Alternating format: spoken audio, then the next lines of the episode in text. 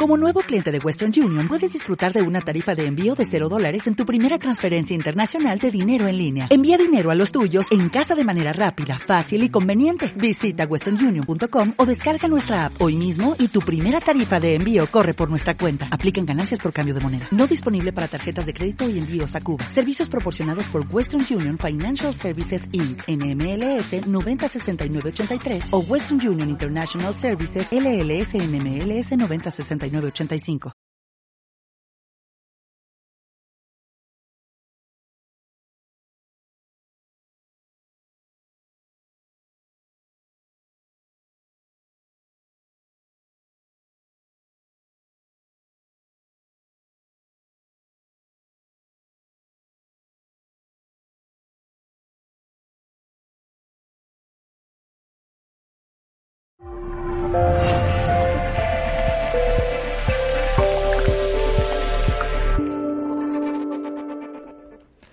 Saludos en nombre de todo el equipo de Mindalia Televisión. Hoy está con nosotros Fernando Arias. Viene a compartir conocimientos en el espacio La importancia de un approach holístico a la salud. Fernando Arias es eh, maestro certificado en Usui Reiki, coach certificado en bienestar holístico, facilitador de regresiones a vidas pasadas, certificado por el doctor Brian Weiss, también consultor certificado de lectura de registros acásicos y practicante y profesor certificado de meditación. Es fundador de un espacio donde ofrece diferentes prácticas eh, como las que hemos hablado, Reiki, regresión a vidas pasadas, coaching holístico, breathwork eh, y sound healing, entre otras, además de sesiones privadas y de grupo. Quiero recordarte ahora que si quieres colaborar con Mendalia puedes dar a me gusta en este vídeo, dejar un comentario positivo o suscribirte a nuestro canal. También puedes hacernos una donación mediante el botón Super Chat cuando estamos en directo, en cualquier momento mediante nuestra cuenta de PayPal que encontrarás en la descripción escrita debajo del vídeo. Además, quiero recordarte que puedes participar también en nuestros canales de Mindalia TV English en inglés y Mindalia Televisao en portugués. De esta forma podrás encontrar más contenidos de Mindalia de tu interés en más idiomas. Para participar en directo, recuerda y hablar con nosotros, puedes usar el chat que hay a la derecha de tu pantalla, si es un ordenador, debajo si es un móvil, y eh, hacer tus preguntas, tus comentarios a lo largo de la conferencia. El funcionamiento es muy sencillo, tienes que poner primero la palabra pregunta en mayúsculas, seguido del país desde donde nos escribes y seguido de tu pregunta. Y ahora y así vamos a dar paso a Fernando Arias y la conferencia La importancia de un approach holístico a la salud. Fernando, ¿qué tal? Hola, ¿cómo estás? John, buenos días, buenas tardes eh, para ti y para todos los eh, oyentes y que nos estén acompañando. Buenos días, buenas tardes o buenas noches. Gracias por tu introducción, John. Pues muchísimas gracias, Fernando. Ya te dejo con la conferencia, todo tuyo cuando quieras. Gracias. Perfecto, gracias, John. Como decía, buenas tardes, buenos días o buenas noches, dependiendo de dónde estén. Em, el tema de hoy, un acercamiento holístico hacia la salud. Vamos a empezar por definir eh, qué es holístico. La definición, la definición de holístico más básica es la suma de las partes que conforman un todo. Esta es la definición más general de lo que significa el término holístico. Si llevamos este término holístico a la parte de medicina que tiene que ver con la salud, y por medicina me refiero general, se refiere a ver y tratar a las personas como un todo. Es decir, incluir la parte física, la parte mental, la parte emocional, pero también teniendo en cuenta y en consideración los factores sociales de su entorno. Es decir, realmente ver a la persona como el total de lo que es. Llevándolo un poco más a detalle, el acercamiento holístico. Mira al individuo como una unidad, como una unidad total hecha de diferentes partes o compuesta de diferentes partes o diferentes aspectos.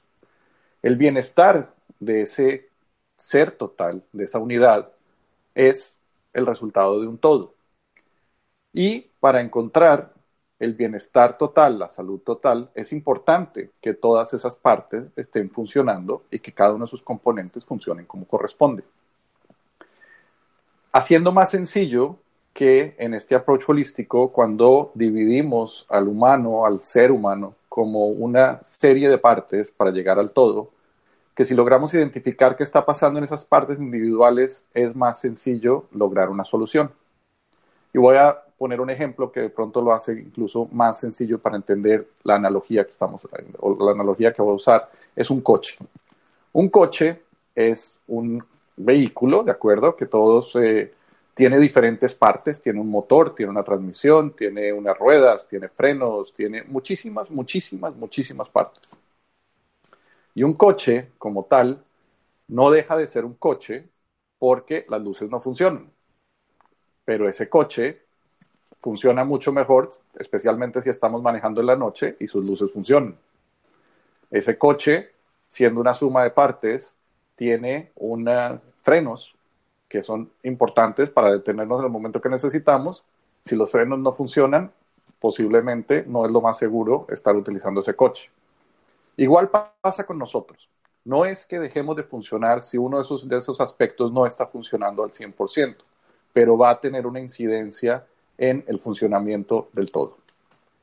Entonces, tomando esa base de qué es el, la parte holística como definición, vamos a tocar un poco también en cada una de esas partes para irlo desglosando y llegar hasta la suma del, total.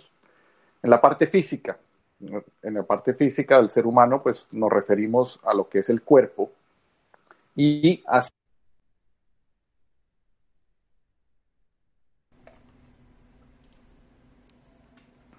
la bueno, parte... parece... Eh, Fernando, vamos a retomar eh, porque eh, se ha ido tu cámara.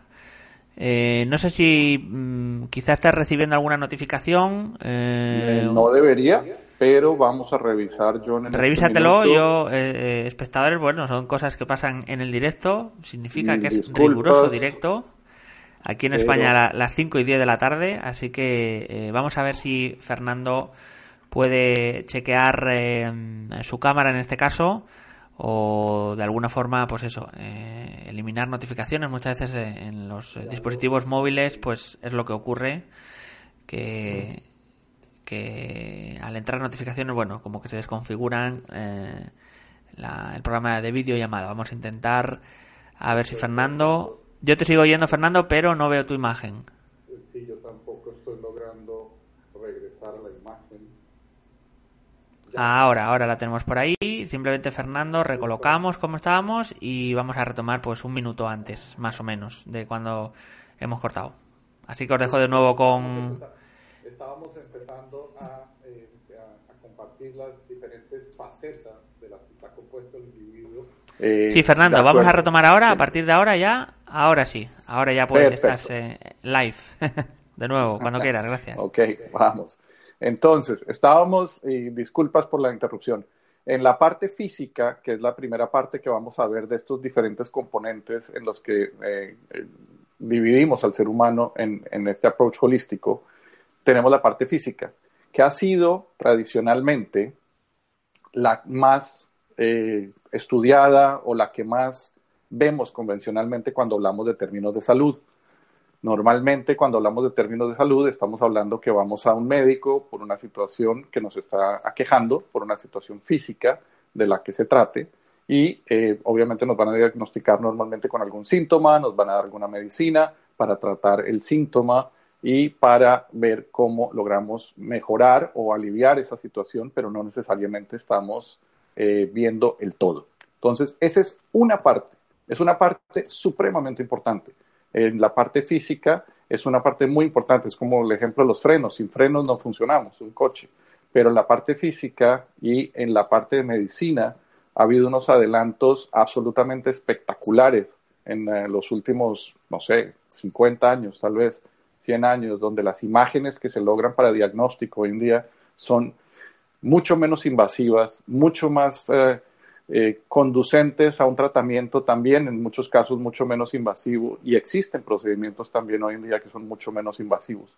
Entonces la medicina es una parte fundamental y, el cuidado de la parte física del cuerpo humano es una parte fundamental del total de la parte holística. Después, tenemos la parte mental.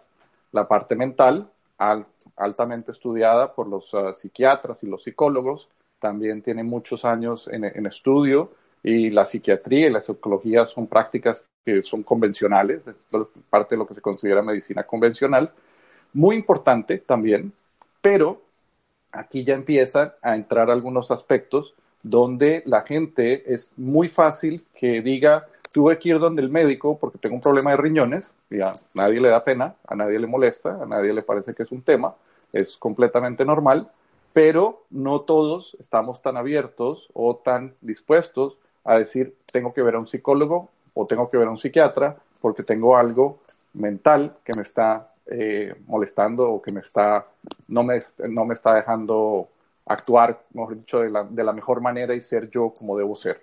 Eh, todavía hay un cierto estigma, hay un cierto tabú en muchas sociedades acerca del tema de lo que tiene que ver con la parte mental.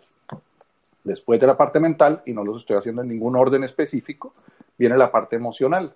La parte emocional es otro tema que, como dijimos, es una de las partes del, del sistema holístico, en la cual vemos literalmente las emociones de las que estamos hechos, nuestros sentimientos.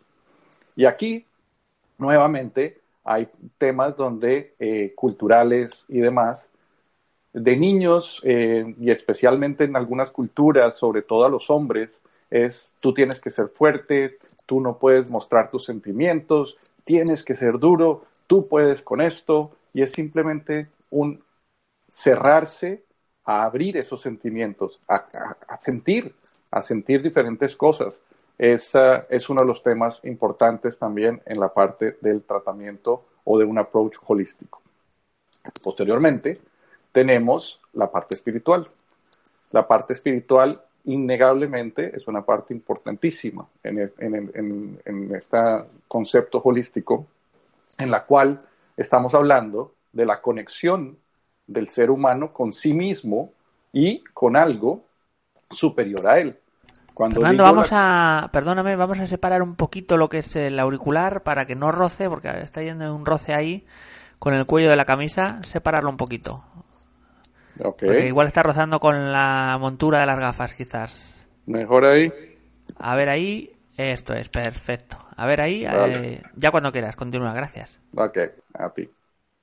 Entonces, tenemos, estábamos entrando en la parte espiritual, que es esa conexión consigo mismo, es saber quién soy yo realmente, de qué estoy hecho, cuáles son mis valores, cuáles son mis principios, cuáles son mis reglas básicas de vida y conectarnos con algo superior a nosotros. Es muy importante esta parte espiritual también. Y una parte adicional que eh, es importante mencionar es el cuerpo energético, es la parte energética del el ser humano. La parte energética eh, y si volvemos al ejemplo del coche, el coche puede funcionar eh, con los vidrios sucios, sin limpiabrisas, pero si no hay una batería, que es la que produce la energía, difícilmente podemos usar ese coche para hacer absolutamente nada, además de resguardarnos de un buen diluvio, porque se convierte en un, en en un aparato que no, no, funciona, no hay energía, no, no tiene corriente, nada funciona. Entonces, la energía es un tema que ha venido siendo parte eh, de las estructuras holísticas durante siglos. Y cuando digo siglos, podemos remontarnos a los egipcios que hablaban de K, Siendo la energía vital de, los eh, humanos, que incluso los ah, entierros eh, en, Egipto, parte del proceso era garantizar que ese K siguiera con la persona hasta el otro lado tenemos eh, la cultura china, la cultura hindú, que mencionan el prana, en China el ki o el chi, como queramos llamarlo. Tenemos en Hawái maná, incluso los mayas que mencionaban chulel. Es esta energía, es esta energía vital que permite que nuestro todo funcione y es a través de esa energía que logramos eh, funcionar directamente. ¿Por qué es importante ver desde el punto de vista holístico estas diferentes facetas o estas diferentes partes del ser humano. Porque al mirar uno solo, como dijimos antes, no estamos viendo el total y podemos estar enfocados exclusivamente en una sola parte. Y si volvemos al ejemplo de, lo que estábamos hablando antes, en la parte física nos podemos concentrar y podemos ir a que nos hagan cuánto examen hay, cuánta cosa hay, pero no necesariamente estamos viendo el todo la causa de esa, enfermedad o de esa dolencia o de ese dolor puede tener un componente muy distinto. Y aquí es donde, desde mi punto de vista, las prácticas complementarias son tan eficientes. Las prácticas complementarias en esta percepción holística hacen que la persona ataque las diferentes facetas en las cuales necesita ayuda. Y es lo que permite que la persona tenga un mejoramiento o una mejora a nivel general, no solo cubriendo síntomas, sino resolviendo situaciones. Así pues, cada parte, como vimos, eh, necesita de lo suyo. Eh, el coche, los frenos necesitan líquido de freno, la batería necesita estar cargada eh, y igual. Para que trabaje bien, cada parte necesita lo suyo.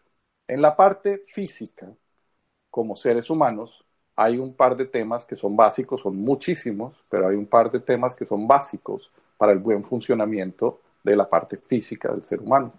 Uno es la nutrición. Y por nutrición no estoy hablando de dietas en lo más mínimo. Cuando hablo de nutrición me refiero exactamente a eso, lo que significa la palabra nutrición.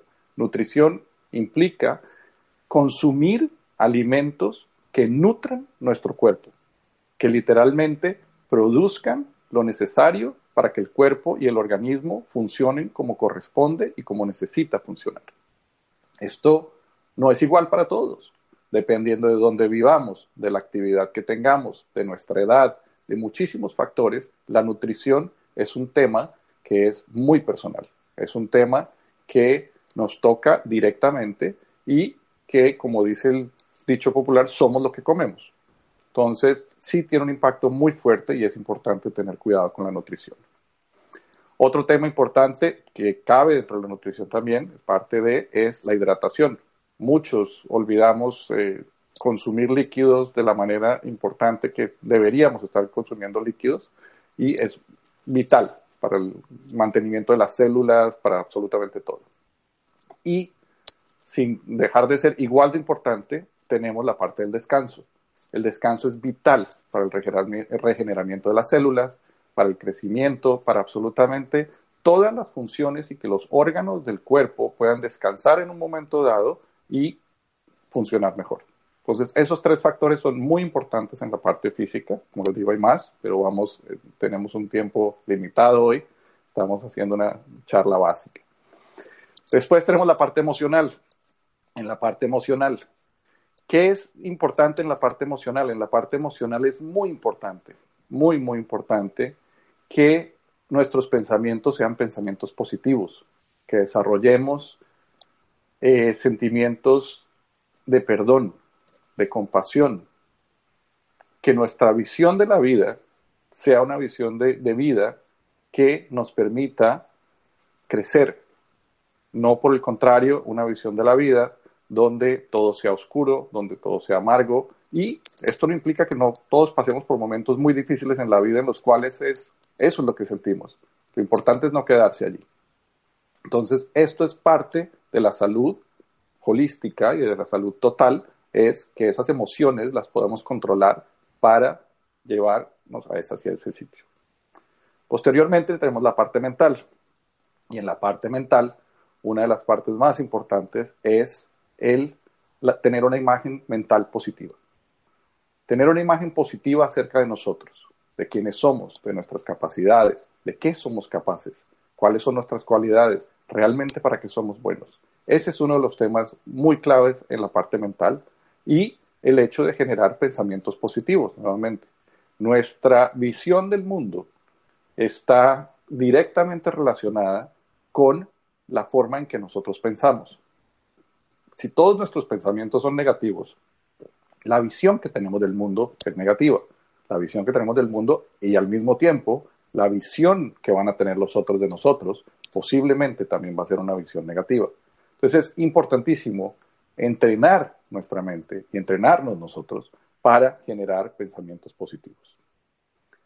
Por último, en la parte espiritual, tenemos generar esos espacios, esos espacios de calma, de apertura, de apertura a la creatividad, de tener fe en quién eres. Esto es una parte muy importante y hay diferentes prácticas que nos pueden ayudar con esta parte. Entonces, es trabajo, definitivamente. Cada una de estas cosas es trabajo, pero tenemos que hacerlo para poder mantener un nivel de salud integral, un, nivel de salud integral holístico, donde todos los aspectos de nuestro ser humano estén cubiertos. ¿Y en quién está la responsabilidad? La responsabilidad está en nosotros. Solo nosotros sabemos exactamente qué es lo que contribuye o no a nuestro buen estado de salud. Y esto es clave. Muchas veces buscamos la ayuda de un profesional de cualquier rama para que sea él o ella quien nos resuelva el problema. Pero el problema lo tenemos que resolver nosotros con el apoyo de ellos. Nosotros somos los que sabemos qué podemos y qué no podemos hacer.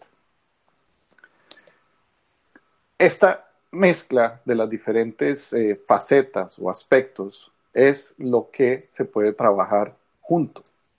Por ejemplo, el estar en, una situación eh, física que pone a alguien en, un estado de estar eh, postrado en una cama durante un largo tiempo es una condición física. Y esa condición física es posible que después de un largo tiempo pueda desarrollarse, si la persona no trabaja en esa parte, en una depresión, es una cuestión emocional. Igualmente, una persona en un ataque de ira puede en un momento dado, eh, la rabia, después de, que pasa, puede generar un fuerte dolor de cabeza. Entonces, una cuestión emocional puede llevar a tener un efecto físico. Y estos son solo dos ejemplos. Pero en la parte emocional hay un tema mucho más profundo y las emociones que no se, que no se canalizan, que no se ven, en muchos casos terminan convertidas en enfermedades muy complicadas. Entonces, este es un tema bastante, bastante uh, complejo y largo, pero hay, hay soluciones. Y lograr el balance de estos diferentes aspectos no sucede accidentalmente. Es una decisión consciente nuestra, ¿sí? el que tiene que haber alguien en control y ese alguien somos nosotros. Es muy importante, otra vez, el control lo tenemos nosotros en este aspecto y en cada uno de ellos, no solo en, en uno de ellos. Cada decisión que tomamos afecta a nuestra salud. Es por eso que es importante aprender a escucharnos, aprender a sentir y escuchar qué nos dice nuestro cuerpo, qué nos dice nuestra mente, qué nos dice nuestro espíritu, de qué te hace sentir bien o qué no te hace sentir bien. En cuanto a las emociones, ¿qué o quiénes te hacen feliz? Compartir tiempo con quién o haciendo qué te hace feliz. Es un tema para pensar. En cuanto a tus pensamientos, ¿qué pensamientos te hacen feliz o qué pensamientos te deprimen y te ponen triste? podemos conscientemente trabajar en decidir hacia dónde enfocamos nuestros pensamientos y generar pensamientos positivos. Hay muchas formas y hay herramientas y hay profesionales que nos pueden ayudar a, lograr esto. Vuelvo y digo, el profesional está para ayudarnos. La decisión y la responsabilidad está en nosotros. En la parte espiritual, ¿qué te hace sentir paz interior? ¿Qué te hace sentir completo? ¿Ir a caminar en la playa? ir a caminar a la montaña. Es muy importante tener esa paz interior y sentirte completo. Así pues, que una vez que reconoces esta relación y empezamos a hacernos estas preguntas, podemos ver qué aspectos de nosotros tenemos que trabajar para poder lograr esa salud a nivel total. Es la parte emocional, es la parte espiritual, es la parte física. ¿En cuál tenemos que poner el énfasis? tenemos primero que arreglar los frenos del coche y cambiar la batería para poder querer ir donde, querer ir donde tenemos que ir o es más importante otra cosa. Es básicamente lo mismo. Y también hay cosas que cuando las descuidamos afectan fuertemente nuestra salud. Por ejemplo, descuidar la parte de la nutrición, de qué también nos estamos alimentando, la necesidad de descanso, la necesidad emocional de conectar con otros o nuestra conexión espiritual. Dejar que estos elementos se pierdan o se fundan es una buena receta para no tener una buena salud. Esta clase de desbalance puede convertirse literalmente en enfermedades y o estrés. Estrés es un punto muy importante y vamos a tocar un poco en esto. Voy a empezar con otro ejemplo, un poco distinto, pero es esta persona que hoy no pudo almorzar a mediodía porque estaba tarde para entregar un proyecto. Al estar tarde para entregar el proyecto, tuvo una discusión muy fuerte con su jefe, que la puso de muy mal lugar a él o a ella. Entonces no tuvo ni tiempo para comer, no tuvo, eh, tiene una, una, emocionalmente está súper cargado porque tuvo una discusión muy fuerte con su jefe y no sabe qué va a pasar. Se le hizo tardísimo para llegar a casa, llegó a casa a medianoche, su pareja estaba súper disgustado porque perdieron los boletos del cine, no le hablaba cuando llegó, llegó a casa, tenía un hambre espantosa, se comió lo primero que encontró y no solo fue un pedazo de pan, sino que fue el pan y las papas fritas y lo que estaba sobre la mesa. Y al día siguiente, obviamente, se acostó peleado, disgustado con su, con su pareja. Al día siguiente se levantó eh, cansado o cansada, eh, de mal humor, y lo primero que se encontró fue un fuertísimo tráfico para regresar a la oficina. ¿Suena conocido? Puede pasarnos con frecuencia. Y está en nosotros cómo corregir eso. Esto es lo que nos genera estrés. Y ahora vamos a explicar un poco más lo que es el estrés porque es muy importante. El estrés es un estado, es una, es una situación de supervivencia. Y el estrés en sí no es malo. El estrés es un mecanismo de defensa. El estrés se genera cuando nuestro cuerpo o nosotros identificamos una situación de peligro inminente o una situación en la cual nuestra vida corre peligro es lo que en inglés se llama el fight or flight y en español en algunos sitios se conoce como la respuesta de lucha o escape. Para esto vamos a ir a otra analogía y vamos a remontarnos en el tiempo, vamos a ir a la época de las cavernas, donde está este buen hombre de las cavernas que sale a buscar comida para su familia, su familia queda en una cueva esperando que él regrese y cuando sale eh, se encuentra, después de estar caminando un buen tiempo, con un tigre. Un tigre hambriento, furioso. ¿Qué pasa? Este hombre de las cavernas entra en una situación de lucha o escape. Esa situación de lucha o escape, ¿qué significa? ¿Qué, qué conlleva? Que en fracción de segundos, este hombre tiene que decidir si está en posición de quedarse y pelear con ese tigre o si va a correr lejos del tigre. ¿Qué pasa?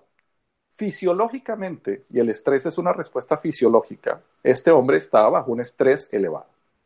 En ese momento, la amígdala empieza a generar algunas reacciones químicas, y no vamos a ir en la, parte completamente específica, pero empieza en la amígdala, pasa por el hipotálamo, afecta a nuestro sistema parasimpatético y simpatético, y todo nuestro organismo reacciona de acuerdo con esa situación.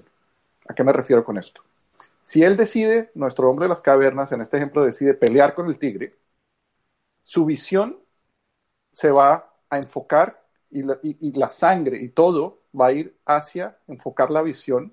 La sangre se va a acumular en los músculos superiores para que tenga más fuerza y esto es una respuesta que él no está pensando. Nuestro organismo, el organismo de ese hombre en ese momento disminuye todas sus funciones para digestión, reproductivo, absolutamente todo, entra en una pausa para que toda la energía se acumule allí y pueda posiblemente tener éxito, que es bueno. Dos, la otra opción es que corra. En ese caso la reacción es similar, pero no es la misma. En ese caso, la sangre y toda la, potencia va a las piernas en vez de ir a la parte alta del cuerpo y va a correr tan rápido como pueda para tratar de, escapar al tigre. Entonces, ese, esa analogía de hace miles de años de este hombre de las cavernas tiene un, tiene un reflejo hoy en día. Volviendo a nuestro ejemplo de la persona que tuvo este no muy buen día entre su oficina y lo demás, hoy en día no tenemos el tigre, pero tenemos el tránsito, tenemos la pelea, tenemos la discusión con nuestro jefe, tenemos la falta de alimentación. Y todos estos sucesos, hechos o situaciones que se presentan, nuestro cuerpo los percibe como peligro.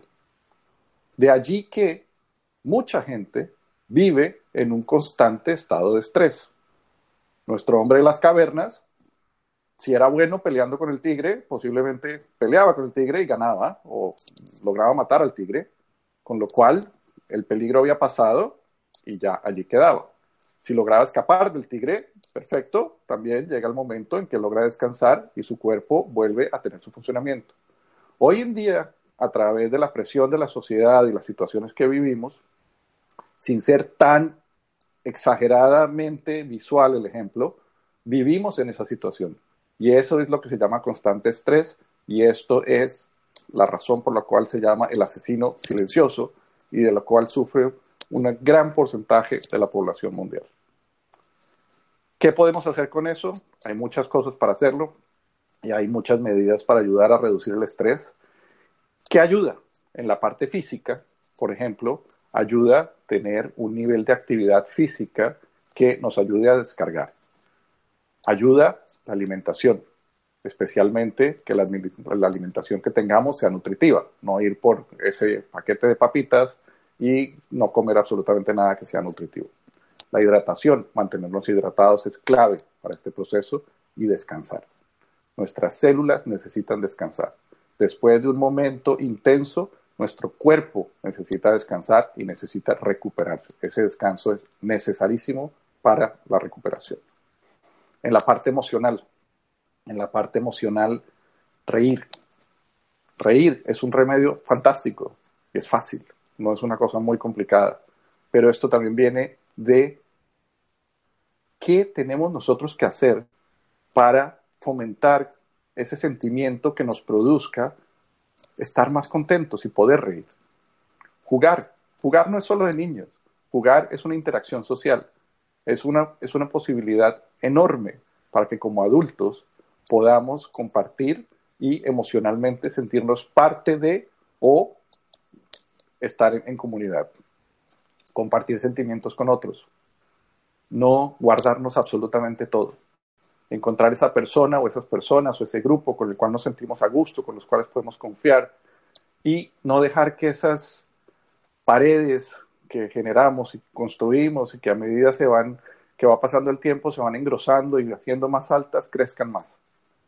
Importantísimo lograr abrirse y tener esa relación con otros emocionalmente. Dentro de eso hay un punto muy importante y es que abrirse no significa no tener límites. Y es muy importante que como seres humanos pongamos límites, establecer límites en las relaciones. No todo tiene que ser un sí. Eso es un tema para una charla completa, pero es un tema muy interesante en el cual la gente confunde que las relaciones, para que la relación funcione, todo depende de que yo le dé gusto al otro y que yo haga todo lo que la otra persona o la otra parte quiere o necesita. No es así. Es importante aprender a establecer nuestros propios límites por nuestra propia salud. En la parte mental, en la parte mental es muy importante explorar nuevas ideas, estudiar algo nuevo. No, nunca es tarde para aprender algo nuevo. Se lo digo por experiencia. Hobbies, encontrar un hobby, algo que nos guste, que realmente nos emocione hacer, que nos mantenga activos mentalmente. Estudiar, ya lo dije, cultivar actitudes positivas, es una de las cosas más importantes.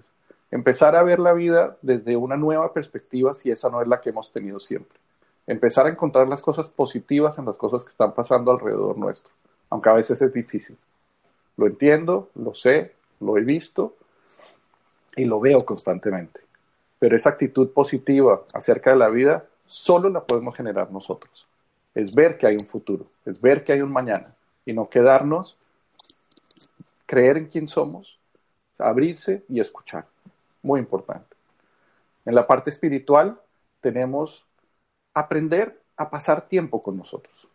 A, pesar a pasar tiempo con nosotros no significa que nos quedemos dos o tres horas en una habitación jugando con eh, media, con social media.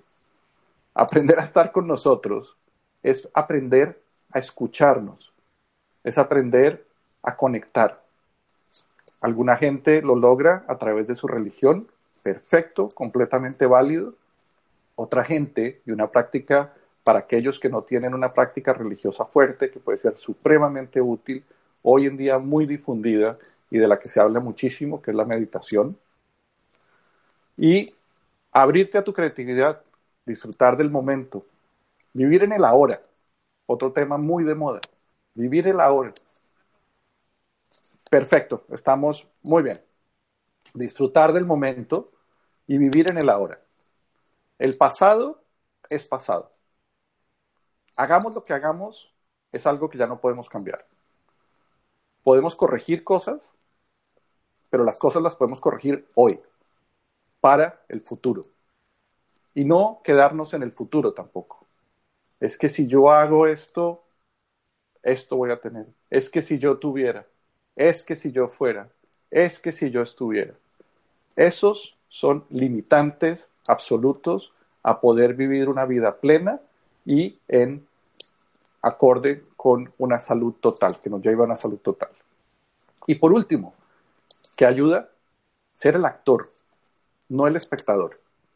No esperar que nadie venga a solucionar lo que no estamos dispuestos nosotros o lo que no tenemos capacidad de corregir internamente. Pretender que alguien va a venir a hacer esto es realmente eh, darnos un poco contra la pared cuando vemos que no se hizo. Entonces, con esto, John, yo creo que podemos eh, dar eh, por terminada la charla de lo que, de lo que estamos hablando ahora y si, si quieren uh, preguntas, pues con muchísimo gusto. Pues sí, Fernando, vamos a ir al turno de preguntas. Muchísimas gracias eh, de nuevo por toda la, información. Y en este caso, estoy mirando aquí, vamos a ir con Janet León de Colombia. Nos dice, mi hijo dice que tiene ansiedad social depresiva, por lo cual ha dejado su trabajo y no participa de actividades sociales. Tiene 22 años. Eh, ¿Qué profesional sería indicado para ayudarle? Mira, esa, vuelvo y digo, depende de las circunstancias de, la persona. Es una, es una situación, la ansiedad social es algo que yo veo aquí con muchísima frecuencia de gente que tiene eh, problemas eh, para en un ambiente donde hay mucha gente o donde incluso hay dos o tres personas, eh, se les complica. Yo normalmente lo que le digo a la gente es depende del entorno en el que estén viviendo y cuáles sean sus condiciones, qué clase de trabajo tiene, cómo han sido sus relaciones anteriores, es una cosa de ahora o es una cosa que viene de mucho tiempo atrás. Normalmente es una buena idea consultar con un psicólogo, ¿sí? Eh, por ejemplo, para, porque es una, es, esta parte de la ansiedad es una parte emocional. Entonces, un psicólogo puede ser un buen inicio para que le dé una indicación de cuál es el síntoma original o que pudo, el que pudo sobrellevar esto. Y hay otras muchas prácticas que pueden ayudar a reducir la ansiedad tienes prácticas complementarias fantásticas y voy a nombrar una, que es el Reiki, para ayudar a, reducir la ansiedad eh, y que lo he visto funcionar con muy buenos resultados. Nos dice a Teresa Palerberg, también mm, recordar, tenemos tiempo para, preguntas, o sea que eh, nos dice Teresa Palerberg, eh, ¿cómo poder tener salud espiritual? Una linda pregunta, salud espiritual. Primero, Teresa, es reconocer quiénes somos. Es realmente saber cuál es nuestro lugar, cuál es nuestro lugar acá y para qué estamos acá. Es un tema eh, de consulta frecuente y la respuesta está dentro de nosotros. Esa respuesta la encontramos de muchísimas formas y como mencioné anteriormente, una de esas formas, eh, sin ir a religión, es generar una práctica en la cual podamos estar a solas con nosotros, reconocer quién somos y la meditación es muy útil en este caso. La meditación, eh, hay mucha misconcepción a, raíz de, de, lo que es la meditación. En muchos casos nos dicen que es eh, poner la mente en blanco. Y poner la mente en blanco realmente no es lo que es meditación. Eso, eso es no, no, no es cierto. Realmente lo que es la meditación es no permitir que esa cantidad de pensamientos que nos atacan todo el día constantemente, que nos generan toda clase de emociones, lleguen en desorden. Es tener una práctica con la cual nosotros podamos eh, dejar que esos pensamientos lleguen a nosotros a la velocidad que nosotros queremos. Esto es una, estoy tratando de, de explicar en una forma muy, muy breve un concepto que es supremamente amplio, pero es hacernos amigos de esos pensamientos, lo cual nos va a traer mucha calma porque nos va a reducir esa cantidad de... Eh, es como la ruedita del hámster que no para y esa idea que genera otra idea y otra idea y no para y no para y no para y no para y no para y no para. Esa paz interior bien puede ser a través de la meditación, de una práctica de religión, eh, rezar. Eh, hay varias formas de, de encontrar una tranquilidad espiritual. Nos dice también Teresa, eh, ¿por qué el estrés nos ataca sin darnos cuenta? Y cuando nos damos cuenta ya es demasiado tarde. Sí, eh, Teresa, si, si, estabas escuchando cuando, cuando dije, eh, cuando puse el ejemplo de la persona que llega a su trabajo, es que hoy en día es, es, es, ese efecto del mundo en que estamos viviendo. Todo es inmediato, no, no nos da tiempo de movernos de una cosa a otra. La, ese, ejemplo que puse de la persona que no pudo comer porque está tarde con su proceso, porque después lo que causó una discusión con su jefe, que llegó tarde a casa, que no puede comer, eso es el por qué no nos damos cuenta.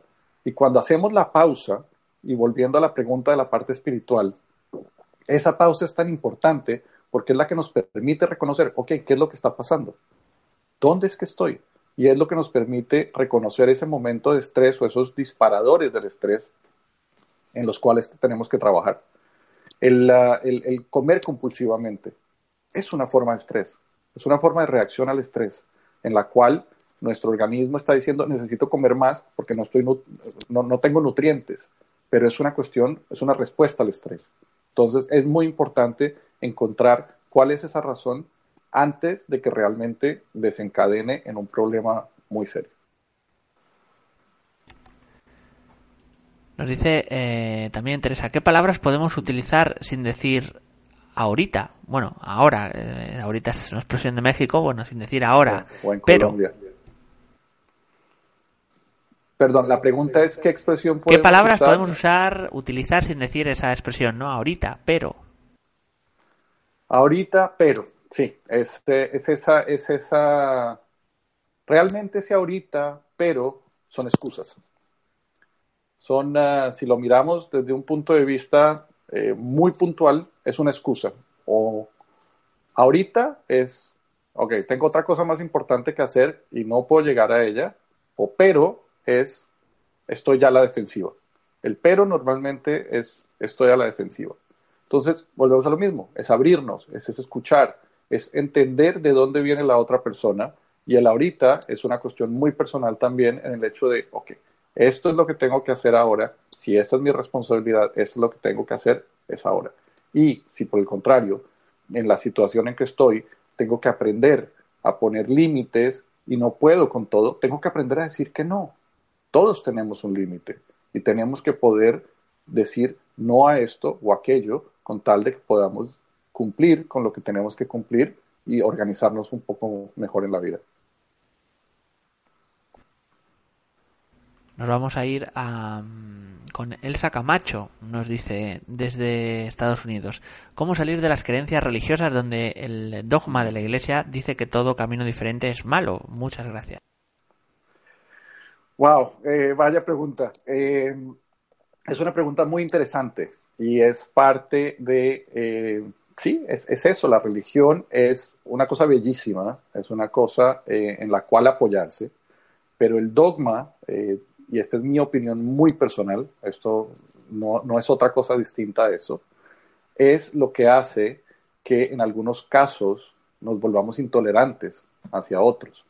Entonces, para mí, y después de, de, haber compartido a través de mis prácticas con gente de muchísimas religiones y de distintas religiones, en mi humilde opinión no hay una religión mejor que otra son creencias, son forma de vida, son cuestiones o son procesos que llevan a la gente a tener un acercamiento espiritual que es muy importante. Para mí el problema está en cuando una piensa que es superior o mejor a la otra. Entonces, ese dogma es, difícil, eh, volvemos a lo, a lo, que dije antes, yo creo que es una cuestión muy personal si estamos en una posición donde eh, si yo soy de X o Y religión, pero siento que la meditación es un camino que me va a ayudar a encontrar esa paz interior, esa tranquilidad y que no, bueno, volvemos a lo mismo, hay una cantidad de mitos y de historias que no vamos a discutir ahora, pero acerca de lo que la meditación, la meditación y ese estado puede producir, pero es, es, es entenderlo, saber que no existe una verdad absoluta en una religión única, que cada cual tiene su verdad, tiene su, su parte de ser, y que como individuos podemos elegir. Esa es mi opinión. No todo el mundo está de acuerdo, seguramente, pero es mi opinión. Nos dice Giselle Orozco, ¿cuál es la mejor manera de recibir la información y sugerencias de la medicina convencional sin dejarnos afectar emocionalmente? Gracias. Gracias, buena pregunta y buen punto. Eh, la medicina convencional, como dijimos, es tal vez lo más tratado y es lo, lo más común que entendemos como salud.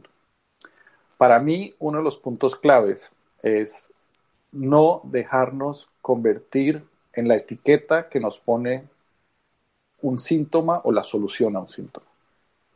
¿Y a qué me refiero con esto? Obviamente, y con toda la razón, y el, día que yo necesito un médico, quiero el mejor médico que esté y que me diga las cosas como son. De eso no tengo ninguna duda y es lo que hago. Pero si a mí, eh, y voy a dar un caso muy personal mío, es decir, tuve una cirugía en un momento dado, donde el proceso de recuperación iba a ser X tiempo y después de esa cirugía iban a pasar X o Y cosas. Yo, eh, por mi decisión y por mutuo propio, y siendo practicante de Reiki desde hace 24 años, hice la cirugía que tenía que hacer, pero utilicé Reiki. Utilicé Reiki en mí mismo durante un tiempo y el resultado fue impresionante. Es decir, eh, eh, para sorpresa de muchos, es decir, la recuperación fue mucho más rápida de lo que era, yo no tenía duda de que iba a ser así, y es lo que veo yo constantemente, es, para mí es eso, es importantísimo, es clave, es necesario, es útil, pero no podemos dejarnos convertir en ese síntoma o en esa etiqueta que nos ponen cuando nos dan un diagnóstico. Hay opciones. Nos dice Psicoser Transformación, Silvana Espi de Argentina. ¿Qué recomienda usted como primer paso hacia la transformación, considerando que somos un todo en relación con otros? Gracias. Gracias eh, por la pregunta. Sí, como te digo, depende mucho de la situación individual de cada cual y de dónde estés. ¿Cuáles, eh, hay gente que tiene que hacer cambios en la parte emocional antes que hacer cambios en la parte física, o hay gente que tiene que primero hacer algunos cambios o, variaciones importantes en la parte que afecta su, su, cuerpo físico antes de hacer otros. Entonces es una respuesta muy, muy personal en qué necesita cada persona para, eh, porque somos parte de un entorno.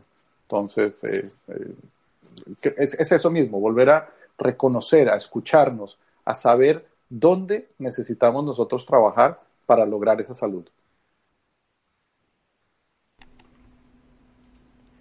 Alexander Zen de Colombia nos dice cómo reducir las manifestaciones fisiológicas de ansiedad que son tan molestas como la taquicardia, por ejemplo. Sí, esa, como decimos en, en, en, Colombia, bajar las revoluciones. Y ya, ya, ya se salió que soy colombiano. Eh, de origen, muchos años fuera. Pero es lograr bajar las revoluciones. ¿Y cómo? Es encontrar esa práctica, es encontrar ese método que nos permita realmente relajar nuestra mente y relajar nuestro cuerpo. Personalmente, yo tengo muchísimos años meditando, lo recomiendo ampliamente para aquellos que están buscando encontrar esa tranquilidad, lograr em, que sus pensamientos no los controlen, ¿sí? Pero lograr controlar sus pensamientos. Y al lograr esto, esa paz, esa tranquilidad, la ansiedad empieza a disminuir. ansiedad, depresión, eh, hay prácticas energéticas también que ayudan muchísimo a, balancear la energía y ayudan a, sin necesidad de tomar eh, pastillas pues, o medicinas, ayudan a reducir la ansiedad. Nos vamos con una última pregunta. Nos dice María Rosa eh, María Rosa Reynoso de Argentina. Es cierto, eh, todos tenemos límites, pero no, pero nos sobreexigimos sin mirarnos y el estrés es quien nos avisa que estamos haciendo las cosas mal. Mira, eh, yo creo que sí, el estrés, como dijimos, es un síntoma, es, es, una respuesta, no es un síntoma, es una respuesta. Entonces, el estrés normalmente, y, cuando inicié la explicación del estrés, dije que el estrés como tal no es el enemigo. Es que dejamos, nos, permitimos vivir en estrés, es que no tomamos las acciones para hacerlo. Pero el estrés como tal es, es una herramienta, así como el dolor. El dolor no es malo en sí, el dolor es, nos está avisando que hay algo que no funciona. El estrés es lo mismo. Entonces el estrés en sí no es, no es, lo malo, pero tenemos que controlarlo porque vivir en ese estado eh, permanente de estrés es lo que sí nos afecta. Nos dice eh, Maggie de Estados Unidos, ¿cómo luchar contra la presión en el trabajo eh, de los jefes, los proyectos que asfixian con los deadlines? Sí, esa, después de muchos años en corporativos, 32, para ser más exacto, eh, la presión en el trabajo existe, es un hecho y eh, es parte de la vida en, que estamos. Eh, dependiendo del trabajo que tengas, Maggie, o la situación en que estés, yo creo que es importante revisar exactamente cuáles son tus responsabilidades, qué se espera de ti dentro, dentro del trabajo que estés haciendo y poder poner límites si lo que te están pidiendo está fuera de la responsabilidad para la cual estás contratado. Es, es una conversación que primero hay que mirar internamente dónde estoy, eh, si me conviene tener esa conversación. Hay, hay situaciones en que de pronto el momento no es el más adecuado, pero sí tener claridad en cuáles son mis responsabilidades y hasta dónde puedo yo llegar también, cuál es mi capacidad de entregar lo que, lo que están buscando y mirar alternativas. Nos dice eh, Roselva del Carmen, eh, ¿cómo distinguir eh, los cursos de Reiki o yoga, eh, los que sean correctos, lo que es bueno para uno? Desde Panamá nos dice, hay muchas ofertas de enseñarte, pero casi siempre solo quedan en negocio. sí, Rosenda, ese, ese, es un punto muy interesante y una conversación también bastante larga, porque em, distinto a un médico que tiene que tener una licencia y tiene que cumplir ciertos requisitos muy, muy, muy, muy, muy específicos para poder practicar en prácticas no convencionales eh, o complementarias, como puede ser el Reiki o como puede ser el yoga.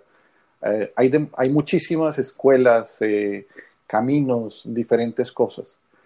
Para mí, en el caso del Reiki, no hay buen Reiki o mal Reiki Honestamente, el Reiki es lo que es, es un trabajo de energía, pero sí hay muchísimas escuelas distintas. Yo lo que te sugeriría es encuentra una que resuene contigo, una que te haga sentir cómoda. En cuando conoces a la persona, puedas decir, yo quiero, el día que yo practique, quiero sentirme reflejado en las experiencias y el conocimiento de esta persona. Si tienes dudas en eso, te diría, sigue mirando, igual en una práctica de yoga yo te recomendaría algo que te haga realmente sentir compenetrado con esa persona y eh, que tú después quieras compartir el conocimiento que te impartió esa persona. Jesús Quintera de México, ¿qué nos puede decir del mindfulness? ¿Cómo funciona? ¿Qué beneficios da? El mindfulness es una práctica maravillosa. Mindfulness es eh, una práctica en la cual Primero está basado en una tradición budista de meditación que es lo más tradicional que existe. Pero el mindfulness, en el proceso que, llevó a cabo eh, eh, John Kabat-Zinn, realmente logró incorporar, sacar esas partes que tenían que ver, de hecho, estoy en, dos, segundos estoy explicando esto de una forma muy, muy sucinta y sin querer ser el experto en lo que otros son pero es llevar esa práctica a vivir el ahora y el momento a través de prácticas de meditación, de estar aquí, de que si me estoy tomando una taza de café, no me estoy tomando la taza de café y estoy pensando en 16 cosas y si me faltó el mercado o si no hice esto o si no hice lo demás allá. No, disfruta esos dos minutos con tu taza de café y permítete estar allí. Eso es parte y viene a, a raíz de una práctica de meditación. El mindfulness es fantástico. Yo personalmente lo recomiendo. Pues Fernando, de esta forma hemos llegado al final de la conferencia. Muchísimas eh, gracias de nuevo por eh, toda la información, todo, toda la ayuda también a todos los espectadores. Al final, eso es lo, bonito, ¿no? Lo que queda, que, que resuene y que les pueda ayudar a todos estos espectadores que nos están viendo desde muchísimos países. Estaba mirando aquí, pues Argentina, Colombia, España, Estados Unidos, Venezuela también, México, Uruguay o Perú. Hemos llegado al final. Eh, si os ha gustado la charla de nuestro invitado, podéis agradecerlo dando a me gusta debajo de este vídeo, también suscribiéndose a nuestro canal en YouTube o bien haciéndonos una donación mediante nuestra cuenta de PayPal que encontraréis en la descripción escrita del vídeo, justo debajo. Además, ahora quiero recordarte que puedes participar también en nuestros canales de Mindalia TV English en inglés y Mindalia Televisado en portugués. De esta forma podrás encontrar contenidos de tu interés en más idiomas. Antes de terminar, como siempre os digo, vamos a dar unos segundos a Fernando para que se despida de todos vosotros. Bueno, pues yo nuevamente muchísimas gracias por la oportunidad. Espero que eh, la información que se compartió hoy sea útil. Eh, si es útil para una persona, yo me doy por muy bien servido. Eh, este approach holístico es nuevamente algo que tenemos que iniciar nosotros, controlar nosotros y ser los dueños nosotros mismos. Pero se puede, es, es un hecho. Les deseo muchísimo éxito, muchísimas gracias y espero eh, poder encontrarlos en alguna parte pronto. Pues muchísimas gracias Fernando de nuevo. Ahora sí vamos a ir finalizando el espacio. Recordaros a todos y daros eh, las eh, gracias también y simplemente eh, emplazaros a una nueva emisión, a un, nuevo, a un nuevo directo de Mindalia en directo.